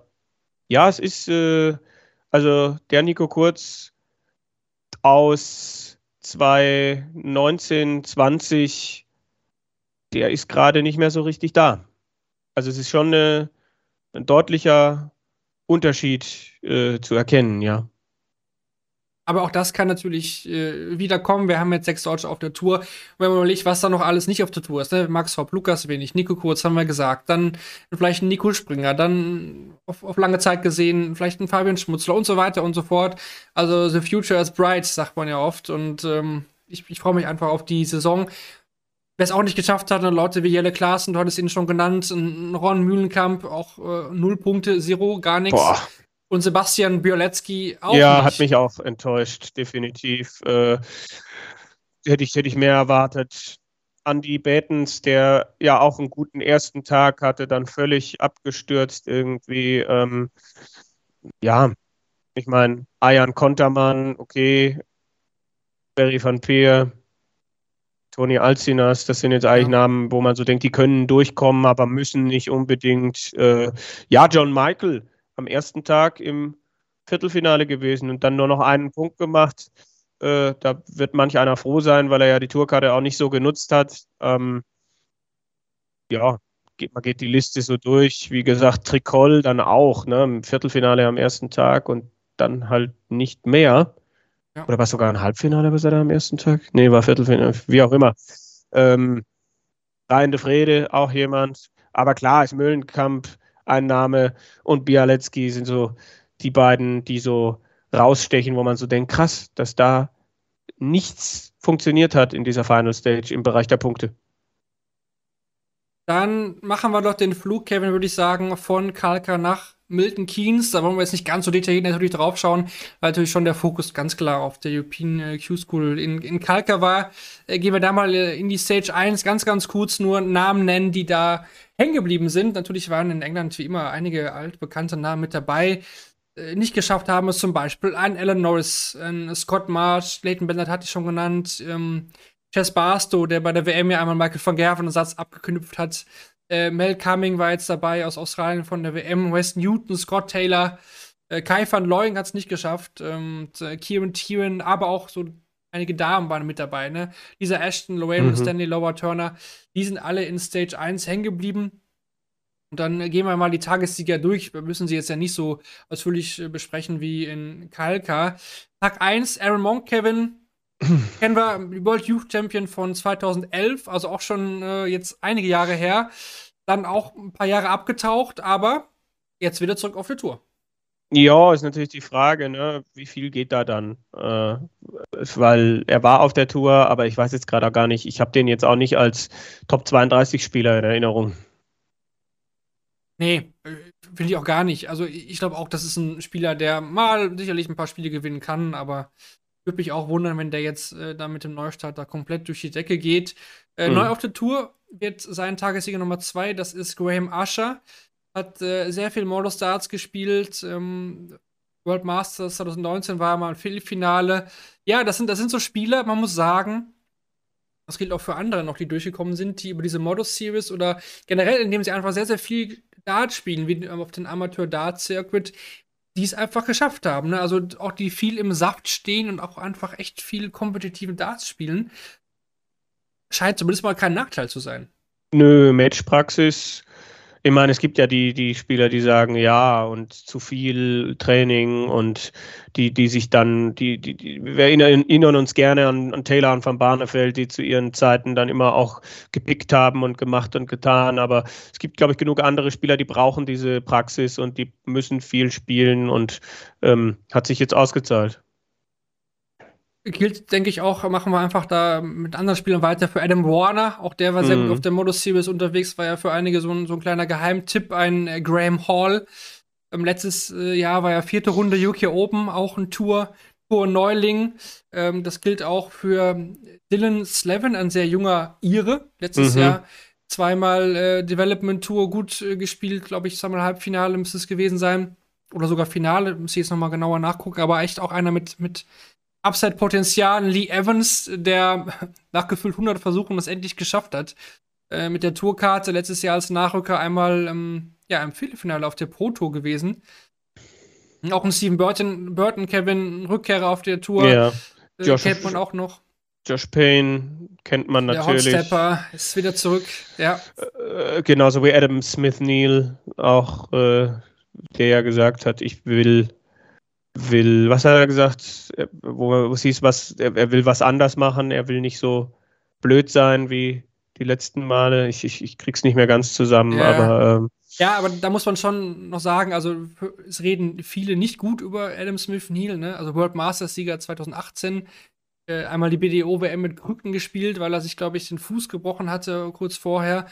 Ähm, ja, ein Sp Spieler, der nicht so immer positiv gesehen wird, weil er einfach auch Leute verarscht hat. Ne? Da hat ähm, mit Sachen gehandelt oder Darts verkauft oder Shirts verkauft und die einfach dann nicht, nicht versendet. Ne? Also der hat Mhm. Leute geprellt, das ähm, ist uncool.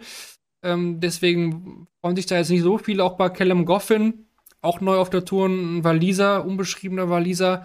Da gibt es auch so ein paar Gerüchte oder äh, ja, ob es jetzt wirklich war, da rätseln da einige auf Twitter, der wohl auch äh, in Sachen Feuerspielchen da eine Vita hat und ähm, da ist wohl auch bald noch mal eine, eine Anhörung ist. Wenn das ja wirklich ist, ähm, könnte unschön für ihn enden. Und zusammen mit Catby kann man vielleicht sagen, sind da so drei, drei Leute da reingekommen, die vielleicht jetzt kriminell noch ein bisschen was auf dem Kerbholz haben. Äh, aber wollen wir jetzt nicht vertiefen, aber vielleicht als, als kleiner Side-Fact. Ja, Auf der anderen Seite. Auf der anderen Seite hast du natürlich noch äh, Spieler, ne, äh, äh, die, die von der Tour runter waren oder jetzt gerade, ne, Nick Kenny, äh, der glaube ich jetzt ein Jahr runter war, äh, Keegan Brown, sofort Ja, die Karte Keegan wieder, wo du, wo du auch nicht genau weißt, okay, was kriege ich da jetzt, sowohl bei Kenny als auch bei Brown. Ähm, und natürlich eine tolle Geschichte noch Christian Perez, Ja. ne, der, der erste Filipino auf der Tour, der wohl auch den Background hat, um einiges spielen zu können. Na, sehr emotional gewesen da, dass er sich da Klar. durchgesetzt hat und äh, ja, tolle Geschichte und äh, bin ich mal sehr gespannt, was, was, was der noch rausholen kann, weil der ist ja auch schon eine Weile dabei, aber äh, erstes Mal auf der Tour. Dann haben wir eigentlich alles schon, schon genannt. Ich möchte noch einen Fall jetzt mit dir besprechen. Ich habe es äh, jetzt mal hier niedergeschrieben als äh, Whitehead Gate.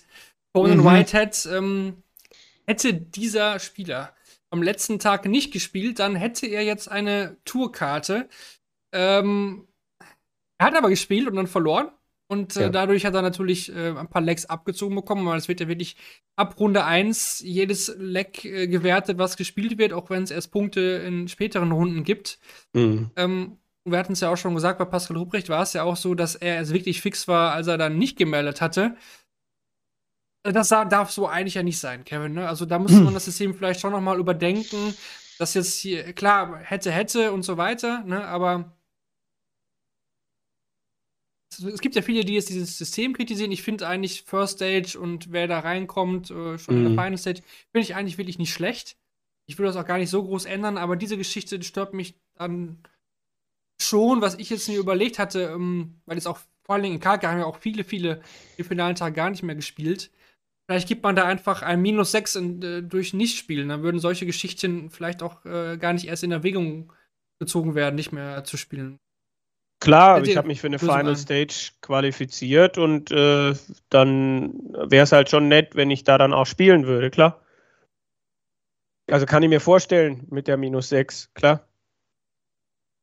Gut, Ja. ein, Punkt, ein Punkt Abzug, wenn man einen hat. Ja. Wäre drastisch, aber also ist, hat es jetzt, glaube ich, aber auch noch nie gegeben, oder?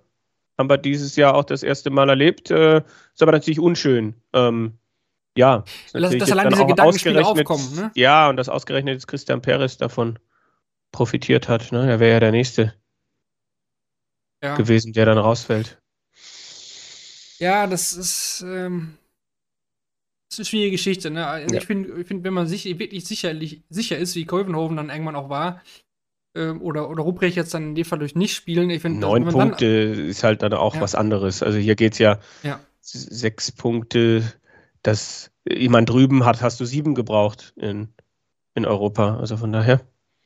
Ja, ich bin gespannt, ob die PDC das als Problem sieht oder ob sie es einfach ignorieren. Beides, denke ich, äh, mö möglich. Ähm, zu erwähnen, denke ich auch nochmal Fallon Sherrow, Kevin, müssen wir positive Worte verlieren. Sie war nah dran. Und hat Ja. vielleicht so ihren, besten Floor-Standard gespielt, den wir jetzt bei ihr auf äh, diesem Niveau Q-School zusammen mit Herren gesehen haben, oder? Ja, Gefühlt? Also war, war wirklich viel Gutes dabei. Also dann auch in einem Viertelfinale gewesen. Stark. Also da hat wirklich jemand sich dann erstens gut auf die WM vorbereitet und dann aber auch äh, sich nicht lange an dem aufgehalten, was bei der WM passiert ist und, und halt weitergemacht. Und Respekt dafür. Da hat ja jetzt letztlich nur ein Punkt äh, für die Karte gefehlt. Dann ein paar Namen, die es auch nicht geschafft haben. Mark McKinney, Andy Hamilton hatte sich viel ausgerechnet, Adam Hunt, Andy Bolton, Scott Mitchell, John Henderson, Jamie Lewis. so die bekanntesten Namen, alle jetzt ohne Tourkarte unterwegs. Vielleicht jetzt alle schon an diesem Wochenende auf der Challenge Tour. Dann mit dabei, Kevin, du hast gesagt, sieben Belgier, sechs Deutsche. Wir haben 44 Engländer. Zum Vergleich, 2019 hatten wir noch 61 Engländer. Boah. Das äh, ist schon ein klassischer Fall nach unten. Drei Österreicher haben weiterhin dabei. Und äh, ja, die Verlegung nach Kalka hat natürlich dazu geführt, dass in der European äh, Q-School erstmalig nach der Teilung mehr Tourkarten ausgespielt worden sind als mhm. in Milton Keynes. Da haben sich natürlich viele Niederländer angemeldet. Vielleicht wollte man das genau auch so provozieren, ich weiß es nicht, aber ja, das nochmal so als, als Side-Fact. Und dann würde ich sagen, schließen wir die Q-School ab mit den Useful Stats, Kevin. Mhm. Presented by Darts Oracle. Gerne zurücklehnen. Ah. einige, einige Fakten jetzt mit dabei, die ich jetzt wie immer mal vorlese. Vielleicht sind da noch interessante Sachen dabei, die ihr noch nicht wusstet. Dann lege ich mal los. Partywissen ist das jetzt.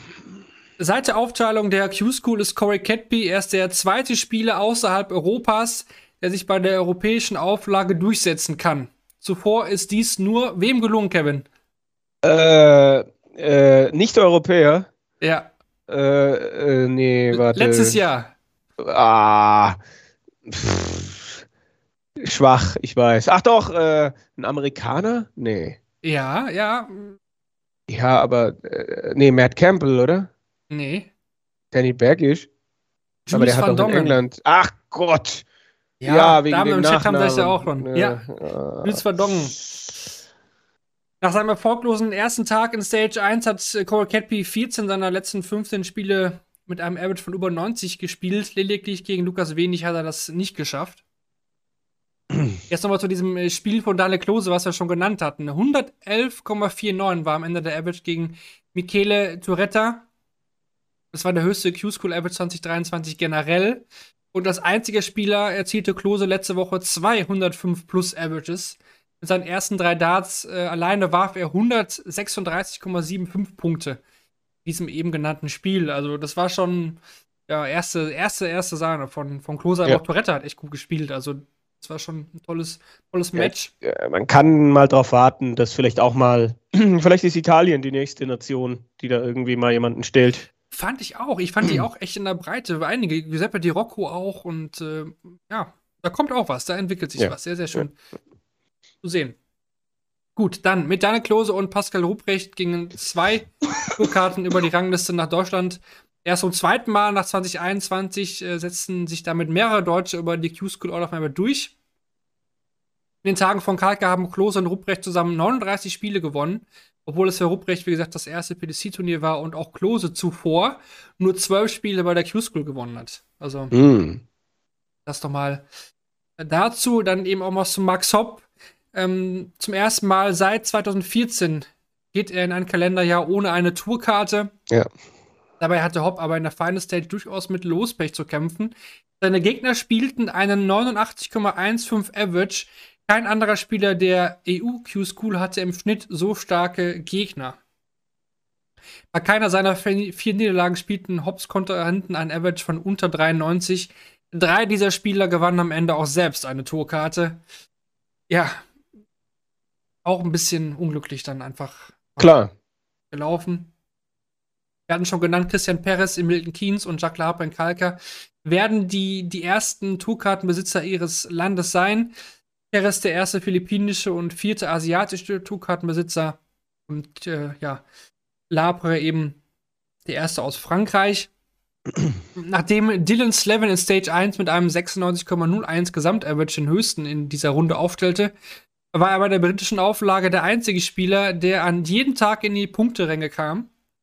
Slevin ist jetzt der fünfte irische Tourkarteninhaber im Jahr 2023 neben William O'Connor, Dean Barry, Steve Lennon und John O'Shea.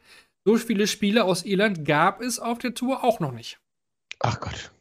Und jetzt noch was zu den Österreichern. Bei dieser Q-School spielten die Österreicher eine eher untergeordnete Rolle. Von den 16 Teilnehmern aus Österreich schafften es äh, drei Spieler in die Final Stage. Dort ging es dann nur für Patrick Tringler in die Punkte. Obwohl dieser nach zwei Tagen bei drei Punkten stand, konnte er sich am Ende keine Tourkarte sichern. Damit erstmal seit 2019 keine neue Tourkarte an Spieler aus Österreich. Mhm. da war vielleicht auch ein bisschen überrascht, dass ein Christian Gödel nicht mit dabei war und auch ein, ja, ähm, komme ich gerade nicht drauf. Patrick Gosnack war auch äh, nicht am Start. Ich glaube, das waren so Spieler, wo man vorher vielleicht dachte, ne? Aber ja. gut. Nun Muss ja, jeder das, selber wissen. Ne? Das stimmt. Das war es dann auch endgültig zur Q-School. Wir wollten jetzt nur ein, zwei Worte verlieren, auch ganz, ganz kurz ähm, zum Bahrain Darts Masters, Kevin. Ähm, der Weltmeister und die Nummer 1 der Welt hat auch dieses Turnier gewonnen nach dem Shanghai Darts Masters und dem US Darts Masters. Ist jetzt Michael Smith auch Sieger vom Bahrain Darts Masters. Ja, er ist auch Weltmeister, das stimmt. er gewinnt das Finale gegen Gavin Price mit 8 zu 6. Der nimmt einfach äh, jetzt alles mit aktuell, was geht wahrscheinlich. Ne? Der will diesen, diesen Run weiterführen. Ja, ist gar nicht so selbstverständlich, ne? wenn man so hört, was er so alles äh, gemacht hat in der Woche zwischen dem WM-Finale und was ihm da alles für Ehren zuteil wurden, dass er da dann hingeht und einfach aber wieder einen rausplästert. Also das ist schon Respekt dafür. Ähm, man geht ja um wenig, aber trotzdem dann wieder diese ähm, Match-Fitness äh, auch im Kopf äh, zu haben. Also hätte ja auch sein können, hätte, hätte mir einige Weltmeister vorstellen können, die dann im Achtelviertelfinale rausgehen. Im Halbfinale waren Rob Cross und Ryan von Barnefeld mit dabei. Barney hatte im Viertelfinale gegen äh, Luke Humphries ein 0 zu 4 noch gedreht. Wir hatten äh, alle Qualifikanten in Runde 1 ähm, ausgeschieden, obwohl äh, Alain Abiyabi hatte gegen Dimitri Vandenberg sogar einen Matchstart. Ähm, Stimmung war, ja, so wie es eigentlich vorher gedacht war, nicht so gut, ein bisschen lala, ne? Und Kevin, ganz ehrlich, das Event äh, im Bahrain, das braucht's, braucht's einfach nicht. Nö, also da gibt es andere, ich finde das toll, die Entwicklung auf den Philippinen, aber in Bahrain kannst du halt mehr Geld verdienen zum Beispiel. Das ja. genau, da, um, um mehr geht es halt nicht, ne? Ja, und äh, an der Stelle, wir wollen uns da jetzt nicht weiter mit vertiefen, aber gerne ein Querverweis an den äh, Checkout-Podcast, der wurde sich mit dem Thema ähm, Bahrain Darts Masters und Sportswashing in Bahrain äh, auch näher befasst cool, dass das da gemacht worden ist. Wir wollen es jetzt hier nicht machen, aber wer da wirklich Interesse hat ähm, sich mit dem Thema noch ein bisschen weiter beschäftigen will, wir hatten es ja auch mit der Fußball-WM in Katar, ähm, hört da gerne mal rein. Wir wollen jetzt an der Stelle aber noch über die neuen PDC-Regeln sprechen. Ich finde, das ist noch ein interessanter Punkt, ähm, weil das vielleicht alle gar nicht so auf dem Schirm haben, was sich da in diesem Jahr alles so ein bisschen ändern wird. Dann gehen wir die Sache mal so ein bisschen durch, Kevin. Ich denke an erster Stelle mit das Wichtigste, weil das letztem Jahr für ordentlich äh, Diskussionen gesorgt hatte. Wir hatten sehr, sehr viele Freilose bei den European Tour Events. Mhm. Jetzt hat man von der PDC das so sich ausgedacht, dass es natürlich jetzt Nachrücker geben wird. Und zwar, wenn eine Quali beendet ist oder der Draw bereits durchgeführt ist, rücken Leute über die Reserveliste der Tourcard Holder Qualifier nach. Ne? Das wird so gemacht, dass da die Finalrundenverlierer beim Tour-Controller Qualifier gelistet werden, nach Pro Tour Order of Merit zum Tagstand des Qualifiers. Also, mhm. wenn jetzt zum Beispiel am, am 12. Mai ist der Qualifier und das Tour Event ist am 6. Juli, sag ich mal, die Verlierer der letzten Runde bei diesem Qualifier werden dann hintereinander aufgelistet äh, am Tag und deren Pro Tour Order of Merit stand. Zusätzlich mhm. gibt es eine Reserveliste über den Host Nation Qualifier. Die Finalrundenverlierer werden da anhand des Dart Connect Averages auch noch voneinander separiert. Wie findest du erstmal generell, dass da eine Lösung gefunden worden ist, für die, um die, um die Freilösung zu bekämpfen? Ja, finde ich gut. Also wichtig und was das mal bei diesem Pro Tour Qualifier ansetzt, der ja dann auch der stärkste ist, äh, kann ich absolut nachvollziehen, ja wie es noch nicht ganz klar ist, wann, wann greift welcher, äh, wann greift, wann, wann rückt einer vom Host Nation nach und wann nicht wahrscheinlich, wenn es so eine, eine kurzfristige Sache wird. Das ist jetzt nicht noch nicht so ganz klar definiert hier. Mm. Also es ist schon noch ein bisschen offen gelassen. Ja, puh, äh, wenn ich das wüsste. Das, das werden wir dann an Exempeln, werden wir das dann sehen, wenn die statuiert werden. Das, das, das denke ich auch, ne? Also wahrscheinlich, wenn es ja. irgendwie so am Tag ist, irgendwie oder einen Tag vorher, äh, vielleicht einfach den nehmen. Also es ist ja auch so, dass die Host Nation Qualifier jetzt wirklich wieder nicht am Tag vorher ausgetragen werden, sondern auch ja. gebündelt. Das hat ja die PDC auch schon durchgehen lassen, hatten wir ja auch schon berichtet, dass es einfach für die nicht mehr möglich ist, das alles so zu organisieren. Ne? Also das äh, wird dann wieder so zu sein, so sein, dass man da mehrere Host Nation Qualifier an einem Wochenende hat. Und sich dann für weitere European Tour Events qualifiziert, die im Jahr im Kalender ein bisschen später mhm. sein werden. Die Strafen wurden jetzt aber auch deutlich angehoben und auch durchaus härter formuliert, muss man sagen. Auch da ist der Wortlaut ein bisschen drastischer geworden. Ähm, fürs äh, erste Absagen beim Player Championship Event äh, 500, beim European Tour Event 1000, dann äh, bei, bei der zweiten Absage 1000 bzw. 2000 und äh, bei der dritten Absage 1500 bzw. 3000 Pfund. Also da dreht man auch so ein bisschen dran, obwohl Kevin, sind wir ehrlich, die Topspieler wird das auch nicht davon abhalten, diese Strafen. Ja, aber es ist auch interessant, mal Summen zu lesen. Also weiß gar nicht, ob wir das vorher schon durften. Es gab welche, aber nicht so, irgendwie so versteckt so, ne? wie man es ja. auch kennt. Das, mm. Ist halt so. Jetzt noch ein sehr interessanter Punkt. Ja. Ähm, und zwar geht es da um diese WM-Qualifier oder diese Affiliate-Touren. Ähm, da wurde es eine Regel geschaffen. Weil wir mhm. ja auch immer Diskussionen hatten, oh, die Deutschen die haben jetzt hier eine vierte Chance. Die hatten letztes Jahr echt viele. Eine Pro Tour, Super League, dann auch noch den Qualifier äh, in Kalka und äh, den West Europe und dann auch noch den äh, Last äh, Man Standing Qualifier. Also die hatten einige, einige Möglichkeiten. Jetzt ist es so, für neue Tukat-Holder im ersten Jahr, da gibt es keine Restriktion. Die dürfen weiter an den lokalen äh, Touren teilnehmen, wie zum Beispiel Nordic Baltic, und dürfen auch alles an Qualifiern spielen, Kevin, wie sie lustig sind. Mhm. Befinden sich Tukat-Holder beim zweiten Tukat-Jahr, dürfen sie dies weiterhin nur tun, wenn sie außerhalb der Top 64 der PDC Order of Merit stehen. Und wenn wir Tourkarte haben mit einer Tourkarte, die über die zwei Jahre hinweg schon andauert, dann ist es so, dass diese Spieler keine Qualifier, also diese lokalen WM-Qualifier und keine Touren mehr spielen dürfen. Ja, eine Änderung, die ich gut finde. Ähm, weil das sind Profis, das sind Vollprofis, die viele, viele Chancen haben im Jahr, die noch zusätzlich ihren eigenen PDPA-Qualifier haben, ähm, gestandene Profis, die keinen Doppelt-, Dreifach- oder Vierfach-Boden brauchen. Ähm, ich habe es jetzt äh, in Deutschland nicht unbedingt erwartet, weil äh, Sport 1 natürlich mit der Superliga-Übertragung auch gerne äh, Werbung macht und das Produkt dann auch mit entsprechenden Namen verkauft. Das muss man ja auch so sagen. Max Hopp, der dann bei der letzten Super League viel TV-Zeit auch bekommen hat, nicht umsonst, natürlich wegen seinem Namen.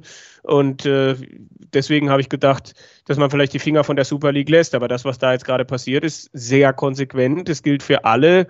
Es ist äh, eine klare Regel und äh, ja, sorgt dann auch dafür, dass äh, diese internationalen Qualifier nochmal noch mal interessanter werden. Also wenn dann beim West Europe Qualifier, da werden dann auch wieder einige Niederländer und Belgier halt äh, nicht spielen dürfen, weil sie halt dann schon in ihrem äh, dritten Tourcard-Jahr sind oder in den Top 64. Also da können wir uns, glaube ich, auf das ein oder andere neue Gesicht dann auch bei der WM freuen und nicht irgendwie noch jemanden, der da durchs Hintertürchen nochmal reinkommt. Also ich sehe daran jetzt nichts Verwerfliches. Bedeutet aber konkret aus deutscher Sicht, Florian Hempel darf die Super League in diesem Jahr nicht spielen? Ja, und Gabriel das, Clemens äh, und Martin Schindler halt auch nicht, aber auch nicht, klar. ja das sollte man aber irrelevant. auch, äh, das ist irrelevant, weil sie wahrscheinlich über die große Order mit durchkommen. Und Devin Peterson darf äh, auch nicht mehr seinen Qualifier spielen, sage ich mal in Anführungsstrichen. den, äh, den Südafrika, den African Qualifier. Mhm. Und jetzt äh, Spieler wie Labanauskas und Rasma dürfen auch keine Nordic Baltic Tour mehr spielen. Ja, es war für die ja dann auch eine sehr willkommene Geschichte, weil die einfach über allen anderen stehen in dieser Nordic und Baltic und ja, das es war ein Schlupfloch und ich bin positiv überrascht, dass es geschlossen wurde. Dann noch ein paar, paar kleinere Sachen, vielleicht aber einfach mal interessant gehört zu haben. Die, die Auslosung für European Tour Events sind jetzt nun immer um 12 Uhr UK-Zeit, einen Tag vor Start des Turniers. Das war ja früher immer so random, kam dann die Meldung, ja, hier ist der Draw für die German Darts Open. Das sind mhm. jetzt immer fixe, fixe Zeiten, ob die jetzt irgendwie übertragen werden oder nicht, glaube ich eher nicht, aber man weiß zumindest dann, dass dann ungefähr der, die Auslosung kommt. Musste man natürlich aber auch haben, um natürlich diese, diese Absagengeschichten jetzt natürlich dann nochmal klarer ähm, zu definieren, wer da nachrückt. Deswegen ja. gut, dass es da dass eine klare Regel gibt. Ähm, Player Championships starten jetzt immer später, eine Stunde um 13 Uhr lokaler Zeit. Der Draw wird um 11 Uhr lokaler Zeit ähm, über die Bühne gehen, das heißt eine Stunde später als jetzt in den letzten Jahren. Da gibt es dann noch eine weitere Änderung bei Player Championships mit, mit gerader Zahl. Haben wir ein umgekehrtes Seeding an Bord. Das heißt, äh, zum Beispiel an Bord Nummer 1 würde das erste Spiel an der äh, zwei, an 32 gesetzte spielen und der an Nummer 1 gesetzte erst das dritte Spiel. Also da will man mhm. auch ein bisschen Abwechslung reinbringen, weil sonst war es ja wirklich immer ähm, ganz stupide. Äh, jedes Spiel oder jedes Turnier hat gleich, ne? Nummer 1 darf dann auch das erste Spiel machen. Das ist dann eben bei ungeraden und bei geraden halt dann eben nicht so. Also bei ungeraden mhm. ist es mhm. noch so, bei geraden nicht so. Ähm, man hat jetzt auch noch mal ähm, ja, der Fallon Shower Gate verschriftlicht die Siegerin des Women's World Matchplay bekommt einen Platz bei der WM. Das ist jetzt fix. Da wir, wissen wir jetzt für dieses Jahr zumindest direkt Bescheid. Ähm, wenn sie schon anderweitig qualifiziert ist, geht dann der Platz aber in den PDPA Qualifier. Mhm. Ja? ja, schön, dass auch beim nächsten Mal drei Damen bei der WM dabei sind und äh, dass man da jetzt, äh, ich meine, man hat es ja angekündigt, dass es das nächstes Jahr auch geben wird und dass es jetzt offiziell verankert ist kommt die Frage rein, weshalb nur bei den Geraden, ja, das äh, ist halt äh, festgelegt worden. Es ist Weil auch so bei den drauf haben. Genau, ja, das ist ja bei der European Tour ja, glaube ich, auch so. Bei den ja. Geraden wird äh, ab dem Achtelfinale in, in andersrum äh, im Draw gespielt, dass dann genau, äh, die Eins nicht als erstes mittags um 13 Uhr spielt, sondern als letztes um 16.30 Uhr. Und vielleicht war das einfach genau. nur konsequent, dass man jetzt gesagt hat, wir machen sowas ähnliches bei den Players Championships auch, dass sich ein äh, dass sich die Nummer 1 bis 16 nicht darauf einstellen kann. Ich, ich habe eh immer das erste Spiel, äh, dass es auch mal vom Rhythmus was anderes ist. Fragezeichen. Also eine Änderung, ja. die man eigentlich nicht unbedingt braucht, aber äh, die es jetzt halt gibt und die sich anschließt an das, was, der, was wir auf der European Tour, glaube ich, seit drei, vier Jahren schon erleben. Ja, absolut. Ich meine, es sind ja meistens auch oft zwei äh, Player Championships an, an Samstag und Sonntag. Dann hat man eben halt äh, nicht die gleichen Leute im gleichen oft sind ja dieselben Leute am gleichen Board am Tag, dann hat man halt ein bisschen andersrum. Ich finde es okay. Ich meine, mhm. äh, wie gesagt, es braucht es nicht, aber es tut auch keinem weh. Sagen wir so. Und dann noch äh, ein letzter Punkt, ja. Die Global Affiliate Tours ist jetzt quasi der offizielle Begriff. Das war ja auch schon länger so. Und es gibt keine Euro-Asian Darts Corporation mehr. Also vielleicht gibt es die noch oder nicht, aber die ist zumindest nicht mehr mit der PDC offiziell als äh, Affiliate Tour gelistet ähm, ja, was das bedeutet, ob es dann nächstes Jahr wieder einen Ukraine-Qualifier gibt, werden wir dann später im Jahr sehen. Mhm. Gut, dann ganz äh, kurz noch die Vorausschau oder Vorschau auf das, was uns bis zur nächsten Folge dann erwartet. Wir haben jetzt ähm, in Kopenhagen das Nordic Darts Masters, das geht in die nächste Ach, Runde ja. auch. Michael van Gerven ist dort wieder mit dabei, der hat er ja in Bahrain ausgelassen. Dafür ist dann Raymond van Barneveld nicht am Start, sonst haben wir da ein identisches Teilnehmerfeld. Dafür haben wir bei drei Sessions, eine am Freitag und ähm, zwei am Samstag, Nachmittag und am Abend. Dann dort Halbfinale und Finale. Äh, man hat äh, als lokale Spieler die üblichen Verdächtigen wie Madas Rasma, Daos Labanauskas und Co. Die Stimmung in den letzten Jahren war dort ja immer sehr, sehr gut. Bin ich eigentlich gespannt, ob das auch in diesem Jahr wahrscheinlich wieder der Fall sein wird. Ähm, kleines Update zur Premier League. Da gibt es noch nichts Neues. Wir haben noch keine weiteren Infos über die, die Teilnehmer. Also wird uns wohl noch öfter bestätigt, dass es bei diesen acht Teilnehmern bleiben soll. Auch bei diesem, also bei diesem Format, dass es wirklich sich nicht ändern wird, aber vielleicht wartet aber Weg das Masters noch ab und gibt dann die acht Spieler bekannt. Masters ist ein gutes Stichwort, Kevin. Da wollen wir ganz kurz noch, noch drauf blicken, weil das dann ja auch Ende Januar noch stattfindet. Wir haben Gabriel Clemens natürlich am Start. Der trifft äh, in der ersten Runde auf äh, José de Sousa. Was, was glaubst du, ist da möglich? Ich finde eigentlich ähm, machbarer Gegner, oder? Ja, es gibt, glaube ich, äh, schlimmere Auslosungen, auch wenn de Sousa äh, durchaus ja mal ordentlich einen raushauen kann. Erinnern wir uns an die European Championship, da hat das ja Martin zu spüren bekommen. Aber äh, ich, es ist ein 50-50-Spiel für mich. Sieger dann gegen Michael van Gerven in Runde 2. Was haben wir hier noch? Michael Smith trifft auch äh, auf Damon Hatter oder Ross Smith, denke ich auch ein ganz nettes Spiel, mhm. der den noch hat bekommen zu tun mit Aspen oder Bunting. Ja, Bunting, mal sehen, welchen Bunting, ne? der, der denkt, dass er wieder Weltmeister wird. Wahrscheinlich. Oder auch eigentlich ja nicht, weil ist ja nicht mehr WM. ja, deswegen. Spannend. Price gegen Van Dijvenbode oder Ratajski. ja, vielleicht eher Van Dijvenbode. Mhm. Um, Humphreys gegen Cullen oder Doby. Cullen gegen Doby, natürlich ein cooles Spiel. Mhm. Ja, das macht natürlich Spaß. Dann untere Hälfte Peter Wright gegen Ryan Searle oder Dave Chisnell. Ja, welche, wie wird Peter Wright drauf sein? Ja, Naja, wir auch das ist die. Frage, werden wir jetzt ja auch dann in, in Kopenhagen nochmal sehen. Bei Rhein hat er ja Ja. auch schon ganz okay gespielt. Johnny Clayton gegen James Wade oder Kellen Riss. Ja, Zwei Spieler, die bei der WM enttäuscht haben oder aus ihrer Sicht enttäuscht haben, Wade und Ritz. Und Rob Cross von Garen hatten wir ja genannt gegen das oder Clemens und Rob Cross gegen Vandenberg oder Gary Anderson. Hm. Ja, Cross Vandenberg könnte knallen. Ja, Gary Anderson ist natürlich die Frage auch. Welchen Gary erleben wir da? Äh, kann mir nicht vorstellen, dass er, dass er so viel Bock hat. Aber schauen wir mal. Viel trainiert haben wir da wahrscheinlich nicht. Das Preisgeld wird erhöht um Ja. 55.000 Pfund. Also da hebt man auch nochmal ordentlich was an. Also wahrscheinlich, äh, ja, glaube ich schon, dass die Turniere, die letztes Jahr keine Preisgelderhöhung bekommen haben, dass dieses Jahr da was draufgeschraubt wird. Ich rechne noch immer noch fest damit, dass die European Tour weiter erhöht wird. Ja, äh, haben sie aber ja auch angekündigt, Ja, dass deswegen, sie, äh, dass, dass sie da irgendwie auf, äh, also irgendwas ist da im Raum gestanden und ich glaube, da reden wir dann über, statt 140.000 pro Turnier sind wir irgendwo zwischen 170 und 180.000 pro Turnier, Genau. wird aber, denke ich, noch äh, kommuniziert. Davon, davon gehen wir aus. Ähm, vielleicht äh, ein, zwei Sätze zu dir. Für wen ist das Turnier wichtig, das Masters? Glaubst du, dass der Sieger Premier League spielt? Ähm, für wen Boah. eher weniger wichtig? Wer sind für dich die Favoriten? Ganz, ganz kurz zusammengefasst. Ja, pff, ob der Sieger beim Masters, ich glaube mal, ich glaube nicht, dass wir dieses Jahr nochmal einen Sieger kriegen, der irgendwie, ich glaube, es wird einer der, der, der Arrivierten machen dieses Jahr. Und deswegen glaube ich, dass sich die Premier League-Frage dann nicht stellt, auch wenn man sie vielleicht stellen möchte. Ähm, ja, ich glaube schon auch die üblichen Kandidaten. Einen Michael Smith musst du auf der Rechnung haben, einen Michael van Gerven, der wird gerne das erste halbwegs wichtige Turnier nach der WM wieder gewinnen wollen. Ähm, und dann kommt eine ganze Riege von Spielern. Also ich glaube, da kann man wirklich auch nochmal acht bis zehn könnte man nochmal aufzählen. Ähm, das, das Spektrum, die Top 24 der Welt, da kann jeder einen vernünftigen Dart werfen.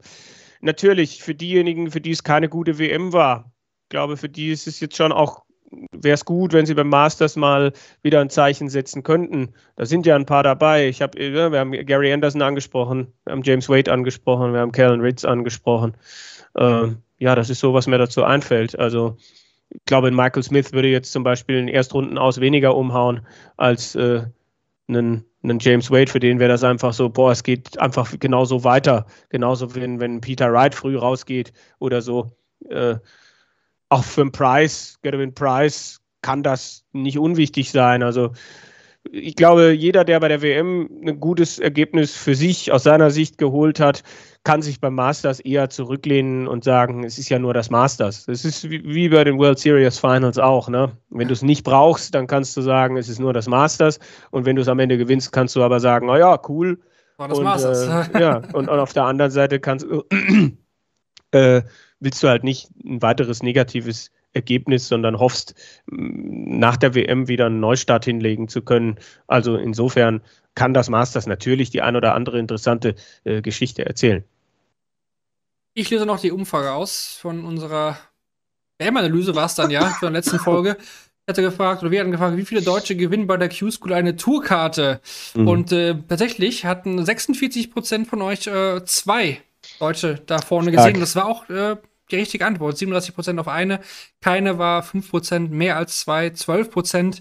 Respekt, zwei Deutsche zu callen. Wir hatten ja nicht gefragt, welche. Ich denke mal, Pascal Ruprecht hatten jetzt nicht so viele auf dem Schirm. Ich hatte auch zwei, aber zwei andere Namen tatsächlich. Ähm, ja, ich Ja. hatte, hatte, wenn dann einen, aber mei, äh, so kann man, also Ruprecht, ne? Also da kann mir niemand sagen, das habe ich kommen sehen. Also Ja, nicht einer in dieser. hatte, hatte ihn ja tatsächlich getippt. Okay, Also äh, Insider. Ganz, ganz starkes Insiderwissen war davor. ich glaube auch, ja. Ganz, ich hatte, glaube ich, jetzt im Endeffekt 11 von, von den 27.